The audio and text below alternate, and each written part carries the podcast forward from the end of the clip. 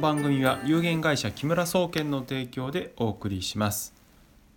皆さんこんにちは。木村総研の木村です。今回お話しするのは花粉症の大きな原因についてです。春になると花粉症で困っている方っていうのは非常に多くいらっしゃいますよね。で名前が花粉症ということで皆さんはえー、例えばスギ花粉だとか、えー、豚草だとかですね、えー、いろいろなあの植物の花粉が花粉症の原因だというふうに思われていると。思います。で私の知り合いの中でもやっぱり、えー、花粉症の方がですね、まあ、スギ花粉が憎いとかね、まあ、杉林全部切っちゃえとかなんかそういうことを言ってる方もいらっしゃったんですよね。で、まあ、そういうのを聞いててね、まあ、そういうのを聞いていてうんまあこの花粉症というね名前に皆さん洗脳されてるなみたいなことをすごく思ったんですよね。というのもね皆さんねちょっと冷静にあの普通に何もあの理屈で考えてもらいたいんですけど杉の木とか植物って私たちが生まれる人類の歴史より前からあるはずなんですよね。毎年花粉は飛んでたわけです。で私たち人間はその後から、えーまあ、進化したのかあの、ね、地球上に生まれて出てきてでずっとですよ。この1950年ぐらいまでですかね。ずっと毎年杉の花粉が飛んで他の植物の花粉も飛んでる。そういう生活環境で生きてきたのになぜ1960年代になって急にね花粉症というのが現れてそしてどんどんその花粉症患者の人口が増えてですね今日本では1,000万人とか、まあ、2,000万人まあ2,000万人ぐらいとか、まあ、そういうようなねあの言われるようになってるのか普通に考えていただきたいんですけど普通に考えたらおかしくないですか？昔からあるんですよ。ね、ここ数十年でその花粉症になる人がたくさん日本で増えたっていうことを考えたら結論として思い浮かぶのって私たちの生活環境が変わったからなんじゃないですかね。これ私何にも考えずにその科学的なデータも何もなしでね考えたら普通にその結論に至るのが当たり前だとすごく思ったんですよね。だから花粉を憎むっていうのはすごく筋違いでむしろその科学的に発展してできた今の日本人の生活環境を疑問視する必要の方があるんじゃないかなっていうふうに思うんですよね。でここでそのまあ昔から私ねそのおかしいなと思ってたんですけどまあデータとかいろいろ見てるとですねやっぱりちゃんと実験してる人もいらっしゃいます。ただこれがね書き消されてるんですよね。面白いことにね、えー、誰かに都合が悪いんですかね。でまあそれでちょっとご紹介しますとですねあの花粉症最初に発見されたのがまあこの1960年代全般と言われているんですよね。であの日光街道沿いにあるね杉並木があってですねあの、まあ、その辺りで、えー、発見されたみたいなこと言われてるんですけどでそこでねその当時、えー、これ1985年ですかねえーと、古川日光総合病院の小泉院長がですね、えー、行った実験があるんですけどもこの実験何かっていうとね花粉症っていうからじゃあ花粉が多かったら花粉症になるのかいっていう話ででそれはどんな実験だったかっていうと、まあ、日光市と隣の今市っていう市ですね、えーま、今は日光市に両方ともなってるんですけどその住民の中からですね、えー、3,000人ちょっとの人間を選び出して3つのグループに分けたんですね。それはどういうグループかっていうと自動車の交通量が多いなおかつえー、渋滞してしまう杉の並木の地区の人、ね、これは自動車の排ガスと、えー、花粉の多い地区って意味ですね。でも2番目です。2番目は杉は多いけれども車がほぼ走ってない。いわゆる排ガスの少ない地域そして最後は、えー、杉の並木とかがない、まあ、いわゆる一般的な地区というふうに分けたんですね。でそこでこの実験した実験データを取った結果ですね、まあ、3月から4月に、え、花粉症の症状がどれぐらい出たかということで調べたんですけども、え、結果一番多かったのはどこかというと、えー、今市市というところで自動車がたくさん走ってて花粉も多い渋滞地区ですね、え、杉並木地区なんですけどもこれは、えー、14%の方が発症してます。で次に多かったのは日光市の方で今市市と同じ条件の排ガスが多くて杉の花粉も多いところですね。ここは12%だったんですね。つまり圧倒的に排ガスと杉花粉がある地区両方の条件が整うと花粉症がたくさん出るということが分かったんですね。じゃあ杉の花粉だけ多い地区で、えー、ほとんど車が走らないところはどうだったかっていうと7%から10%しか、えー、花粉症患者が出ていますあ発生していません。でこの7%から10%という割合が多いか少ないかというと、えー、スギ花粉とは全く関係ない一般地区での発生率調べた場合7%から10%で値が一緒なのでつまり対象区と同じなんですね。だからスギ花粉が多い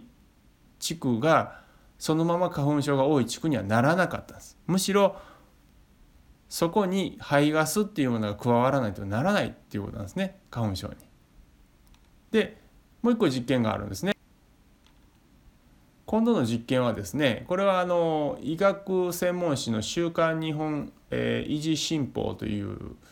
えものが1986年4月6日号で発表したものなんですけど、えーと、これはですねあのいわゆるスギ花粉の中にですねアレルギーを引き起こすと言われている物質アレルゲンがあるんですけど花粉症の症状が出るっていう状態になると IgE 抗体っていうのができるんでどれぐらいできるかっていうのを調べた実験があるんですね。だから、えーと、繰り返しますけど、えー、スギ花粉のアレルギー物質の注射をした時に IgE という抗体がどれぐらいできるかで、えー、花粉症になるならないっていうのが判別つくんでね、えー、その実験をしました。またこれも、えー、スギ花粉のアレルゲンだけを注射するっていうグループとですねそこにプラスディーゼル車の排気ガス中の微粒子を注射するっていう実験。これを組み合わせた実験が行われたんですね。そうするとスギ花粉のアレルゲンだけアレルギー物質だけ注射しても、えー、IgE 抗体というのは増えないんですね。ところがやっぱりディーゼル車の排気ガス中の微粒子を注射するっていうのをプラスすると必ず IgE 抗体が、えー、増加するっていうことが分かったんですね。つまり花粉だけで花粉症には絶対にならないっていうことなんですね。そこに排気ガスという物質が加わらないと、えー、花粉症が起こらないということが分かったんですね。でこれはですね実は1985年に行われた実験でもうすでに、えー、32年ぐらい前の話なんですよね。で私もこの考え方をしていました。だからまあえー、っとまあ今改めて、えー、データを見つけてね、えー、見たらあやっぱそうだよなと思ったんですね。で問題はそこから先です。1985年代というのはですね当然排ガス規制が緩かったので、まあ、非常にあの汚い排気ガスがどんどん吐き出されてたわけですよね。ところが日本政府もやっぱりそれであの喘息になる人とかいろんなね問題が発生したんでじゃあその排ガス規制をしようということで車の排気ガスの規制が入ってどんどん排気ガスのですねその汚染物質が出ないような処理をするようになったんですね。だから今クリーンディーゼルって言ってですね走ってるディーゼル車ありますけど、えー、私もまああのディーゼル車クリーンディーゼル車乗ってますけどあの排ガスは本当臭くないしほとんど汚れが出ないように、えー、フィルターがついてるんですよね。なのにですよ花粉症が今増え続けてるんですよ。これ一体どうしてだと思いますかね？そうするとまたね最初の議論みたいに議論が戻るみたいにやっぱり杉の花粉だけでもなるんだとか言い出す人がいるかもしれないですけど、まあ、それはちょっと、えー、まあありえない、え、話だと思うんですよね。で今排気ガスのその汚染度は減減少傾向にあると。でも花粉症の患者さんは増えてると。でここでね、まあ、機能観点から言うとですよ結局ねえー、機能観点で見た場合は、まあ、肺とか、まあ、その鼻とかですねそういった、えー、呼吸器に関するところに、えー、悪いストレスがどんどん溜まるとですね、えーまあ、花粉症のような症状が出ると、まあ、人によっては喘息出ますけどもね、えー、と考えてるんですね。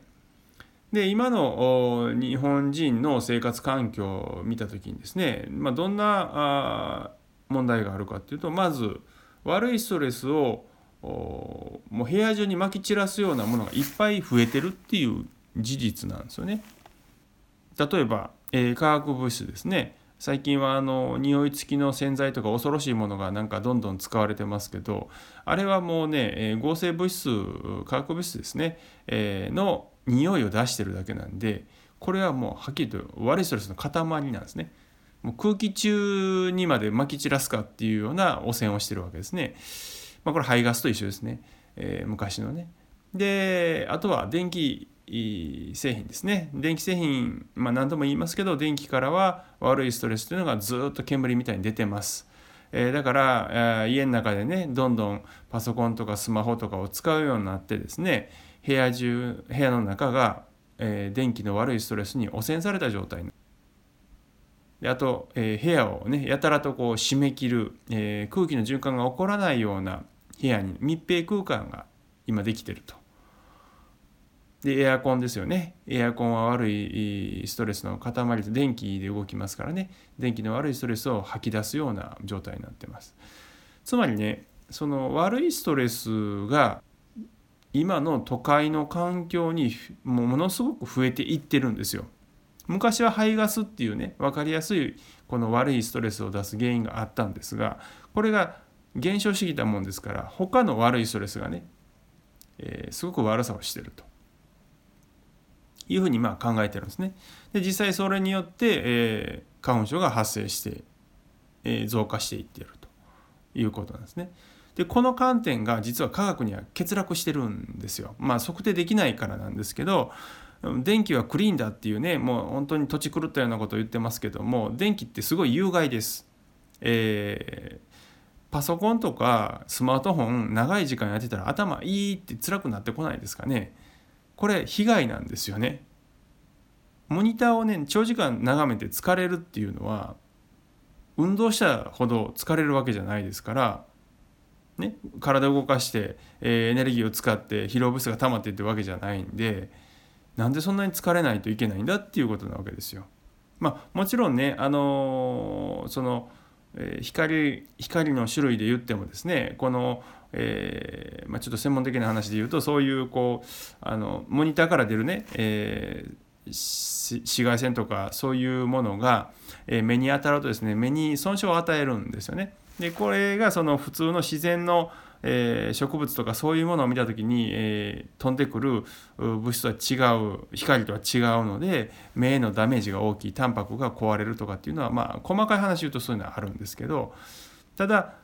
電気から悪いストレスが出ていてすごく有害であるという概念がまあ今ないのでねこれ野放図に使われちゃってるわけですよ。これだけその野放図にね電気ばっかり使って電気の悪いストレスが充満してくればね当然私たちの体にどんどんそれが悪いストレスたまれば、えー、機能を低下させるのは間違いないんですよね。うん、で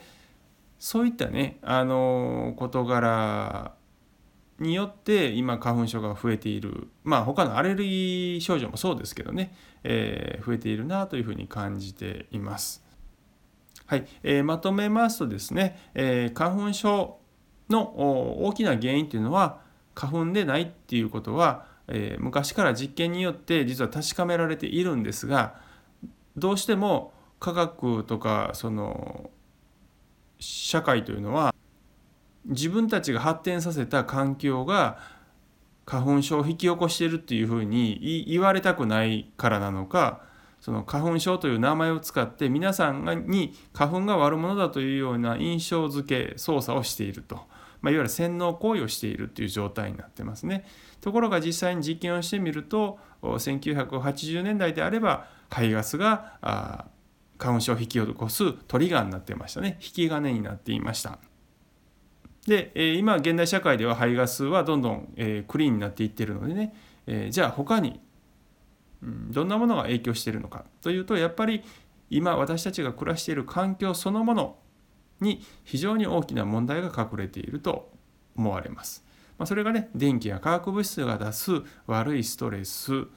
それをす、えー、体に取り入れることで、えー、そこに花粉がたまたま飛んでくるとね花粉症という反応にまで至ってしまうということなんですよね。だから私たちは気をつけないといけないのは、えー、今暮らしている環境は果たして体にとっていいのか悪いのかって疑問を持ってですね改善していくことなんだと思うんですよね。今の環境がね、えー、どんな影響してくるのかっていうことを実は皆さんの体が鈍感になってしまいすぎて分からなくなってるっていうのが正直なところだと思うんですね。で私は花粉症とかっていう症状ではなく私はアレルギー性鼻炎でしたけどもそのアレルギー性鼻炎を引き起こした原因は何かっていうと長時間のゲームだったんですよね。これね今になったか分かるんですよ。えー、当時はファミコンが流行り始めて私はファミコンをものすごくやるようになったんですねそしたらあのアレルギー性鼻炎という症状がものすごく激しく出るように実はなってたんですよでそれが分からなかったでそれを、えー、中学校から指もみとかね気候のやり方を覚えて体に溜まった悪いストレスを出すっていうね取り組みをしたらゲームは当時してましたけども外に出す取り組みをやりだしたらアレルギー性鼻炎が治っていったっていうことなんですよね。まあその後もねえっ、ー、とえー、まあ、お酒とか悪いストレスのいっぱい入ったお酒とかはね大学時代になって飲むとまたその時だけ鼻水が出てすごい詰まるとかねそういう症状はもう時々出てました。で、えー、今ね、えー、そういった当時起こっていたことが、えー点と点で結ばれてなかったことがね私が今実際に経験したり、えー、いろいろこう分かってきたことでねそれが線になってつながったわけですね。えー、そこで皆さんに皆さんがやっている良かれと思ってやっているねその行為は実は病気になる原因なんですよとだから早くそれをね気づいて改善した方がいいですよっていうことをまあお伝えしているわけですね。はいまあ、もしねご自分の体を治したい、えー、よくしたいというのであればね、えー、私ども、えーセミナーとかでね、えー、体をケアしていくセルフケアの方法なんかをねご紹介しております。まあ、もしご興味あればホームページとご覧いただければと思います。最後までお聴きいただきありがとうございました。それではまた次回お会いしましょう。